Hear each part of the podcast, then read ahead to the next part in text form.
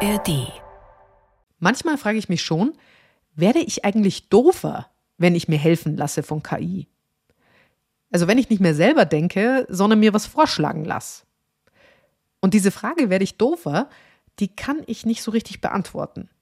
Aber ich nutze KI halt einfach trotzdem. Es ist sehr praktisch. Mal ganz abgesehen von den ganzen Bedenken, die ja auch total berechtigt sind. Wenn wir ein paar Dinge beachten, dann können ChatGPT und wie sie alle heißen unsere Arbeit sehr erleichtern und sie können uns im Job Zeit sparen. Drei Tipps dafür haben wir rausgesucht in dieser Folge. KI-Lifehacks quasi. Ein Politiker hat uns erzählt, bei welchen Aufgaben er regelmäßig KI für sich einsetzt. Außerdem checken wir, wie künstliche Intelligenz euch zu Organisationstalenten machen kann. Und wir sagen euch, wie ihr genau das KI-Tool findet, das zu euch passt. Dreimal besser diese Woche mit mir, Birgit Frank. Egal, wo ihr uns hört, in der ARD-Audiothek oder wo auch immer, schön, dass ihr dabei seid. Ich bin schon seit jeher sehr technikaffin und setze mich schon seit vielen Jahren mit unterschiedlichen Technologien auseinander, schon bevor ich auch im Bundestag war. Maximilian Funke-Kaiser ist der digitalpolitische Sprecher der FDP-Fraktion. Und er sagt selber, Digitalisierung ist mein Thema. In seinem Job als Bundestagsabgeordneter benutzt er regelmäßig KI, vor allem JetGPT. Er lässt sich zum Beispiel Texte zusammenfassen für so einen ersten Überblick. Oder, anderes Beispiel, Formulierungshilfen für Social-Media-Beiträge, auch Formulierungshilfen für Briefe. Das ist durchaus möglich. Was da wichtig ist, keine persönlichen Daten werden in das System eingespeist, weil das ist natürlich auch ein Punkt, den muss man bei ChatGPT berücksichtigen. Die Daten, die man da einpflegt, die sind natürlich im System. Und deswegen, jeder, der sich an mich wendet, kann sicher gehen, dass die persönlichen Daten nicht in ChatGPT einfließen. Klar, Datenschutz ein wichtiger Punkt bei KI. Maximilian Funke-Kaiser sagt, Tools wie JetGPT oder der Bing-Chat, die sparen ihm vor allem Zeit. Er meint, manchmal schafft er die Sachen tatsächlich doppelt so schnell dadurch. Wie gut das Ergebnis ist, wenn ChatGPT einen Text formuliert, das haben wir ausprobiert. Und zwar zusammen mit Markus Walsch. Der ist einer der KI-Experten hier im Bayerischen Rundfunk. Er testet zum Beispiel neue KI-Tools und er gibt auch Workshops zum Thema. Markus weiß also, worauf man achten muss, damit man einen brauchbaren Text bekommt. Wir haben uns Folgendes ausgedacht für den Test. Folgende Situation, ich will kündigen. Jetzt mal rein theoretisch. Und ChatGPT soll mir die Kündigung schreiben. Das hat Markus Walsch Schritt für Schritt für mich durchgespielt und zwar mit ChatGPT 4. Was ihr auf jeden Fall zuerst machen müsst, ihr müsst dem Ding immer sagen, in welcher Rolle es handeln soll. Das wissen viele Leute nicht. Man muss also einen Frame setzen, also einen Rahmen. Man muss ihm sagen, zum Beispiel, act as an employee who is experienced with HR matters. Das ist wichtig. Man muss ihm sagen, wo er sich besonders gut auskennen soll. Warum muss ich ihm das sagen und warum muss ich es auf Englisch vor allem sagen? Dieses Ding ist auf Englisch trainiert, dieses Sprachmodell. Und deswegen ist es auf Deutsch immer nur mh, hm, so annähernd nur so gut, wenn überhaupt.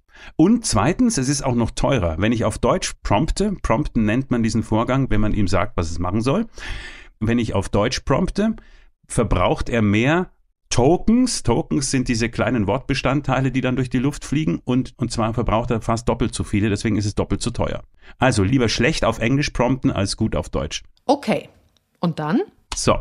Ich habe das jetzt eingegeben. Act as an employee who is experienced in HR matters. You are a podcast host at Bayerischer Rundfunk. Write a letter of resignation. You want to quit your company 1st August 2023.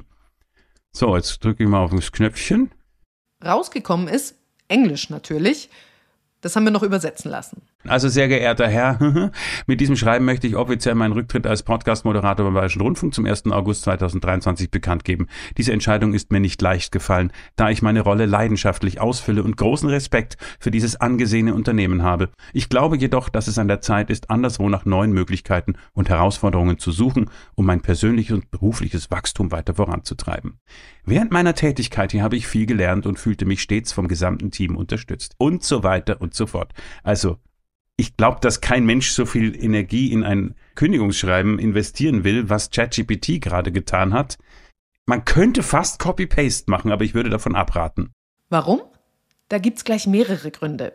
Einer der wichtigsten, ChatGPT schreibt dir zwar einen schönen Text, aber, haben wir alle schon gehört, die Fakten stimmen nicht zwangsweise. Was auch noch dazu kommt, die Frage nach dem Urheberrecht und dem geistigen Eigentum. Das ist gerade bei längeren kreativen Texten nochmal ein ganz anderes Thema. Aber fest steht, ChatGPT kann ziemlich gut brainstormen oder auch Ideen für Formulierungen liefern. Das spart Zeit und die könnt ihr dann woanders investieren. Chatbots können uns Texte vorformulieren. Ist hilfreich. Aber KI kann ja noch viel mehr. Wenn ihr zum Beispiel im Job eine große Aufgabe habt, ein neues Projekt, wo ihr den Überblick behalten wollt, wo ihr einen guten Plan braucht, wann welche To-Dos erledigt werden müssen. Auch da gibt's KIs, die das können. Bevor wir aber dazu kommen, unterbrechen wir noch kurz. Wir haben nämlich eine Empfehlung. Hallo, ich bin Anna Engelke. Und ich bin Kai Küstner. In unserem Podcast Streitkräfte und Strategien schauen wir auf den Krieg gegen die Ukraine. Verändern die Kampfpanzer aus dem Westen jetzt den Krieg? Wie reagiert Russland auf die Offensive? Und welche Interessen hat eigentlich China? Wir ordnen die Nachrichten ein und reden in unserem Podcast mit sicherheitspolitischen Experten. Hört gerne rein bei Streitkräfte und Strategien, zum Beispiel in der ARD Audiothek. Und jetzt zurück zur Projektplanung. Unser KI-Experte Markus Walsch, der hat mit ChatGPT schon Projektpläne gemacht. Für uns hat er dem Bot gesagt, er soll mal einen Plan machen für ein neues Podcast-Projekt.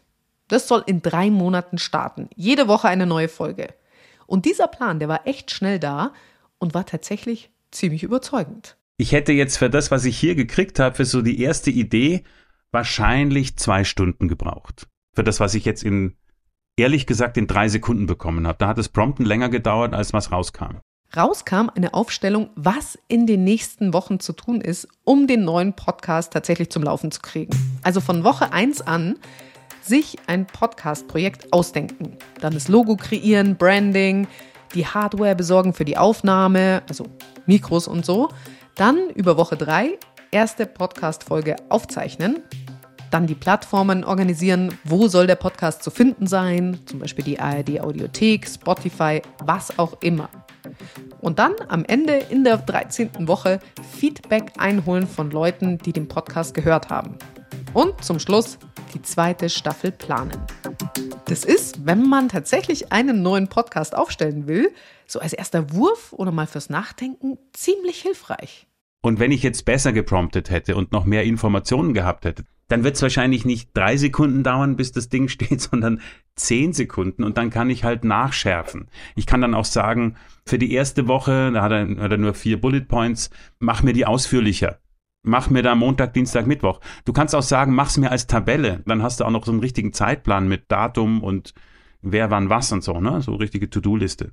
Wenn euch übrigens interessiert, was Markus genau eingegeben hat, wir verlinken euch das Ganze in den Shownotes.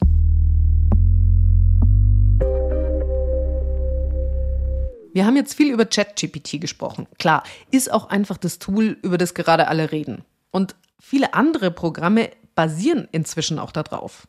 Aber es gibt natürlich noch sehr viel mehr KI-Programme. Das heißt, für ziemlich viele Aufgaben und Anliegen, die ihr habt, gibt es wahrscheinlich schon eine künstliche Intelligenz, die euch helfen kann. Ihr müsst sie nur finden. Und wie das geht, dafür gibt es tatsächlich eine Suchmaschine. There's an AI for that. So heißt die Seite. Funktioniert wie eine normale Suchmaschine. Ihr müsst also eingeben, was für eine KI ihr braucht. Auf Englisch. Und dann bekommt ihr Programme vorgeschlagen. Mehr als 4700 KIs sind dahinterlegt. Für über 1000 verschiedene Aufgaben. Den Link zu dieser Seite, den packen wir euch natürlich auch in die Shownotes. Experten wie unser Kollege Markus Walsch, die sagen, der KI-Zug, der ist gerade erst so richtig losgefahren. Das heißt, jetzt ist auch noch eine gute Zeit, um mit aufzuspringen. Also sich reinzufuchsen, wie man damit umgeht. Wir hatten ja heute schon Tipps, wie ihr KI zum Beispiel im Job nutzen könnt. Und wie man die Prompts dafür macht, wenn man sich zum Beispiel so Projektpläne machen lassen will. Da muss man ein bisschen üben. Aber dann sind die Ergebnisse echt brauchbar. Gesetze für den Umgang mit KI gibt es übrigens noch nicht. Obwohl ja die alle gerade richtig laut fordern. Aber immerhin, es wird an Regeln gearbeitet in den USA und auch in der EU. Ich frage mich ja schon, wo man da anfängt zu regeln bei dem Thema. Ist ja vielleicht auch was für eine eigene Podcast-Folge. Falls euch das interessiert, schreibt uns gern an dreimalbesser.br.de. Dreimal ausgeschrieben. Und zum Schluss noch ein Nice to Know. Dass KI unsere Jobs verändern wird, das ist klar. Aber wie genau so in Zahlen ausgedrückt, das hat die Investmentbank Goldman Sachs mal hochgerechnet. Und die sagt, im Schnitt könnten 24 Prozent der Arbeitsaufgaben in Zukunft automatisiert werden. Das heißt aber auch umgedreht, weil ich mich ja am Anfang gefragt habe, ob ich mit KI dümmer werde, dass ich dann zu drei Vierteln in der Rechnung ja immer noch selber denken müsste. Das war's von uns. Wir hören uns nächste Woche wieder, wenn ihr wollt. Meine Redakteurinnen Jenny Stern und Veronika Süß, wir sagen Ciao.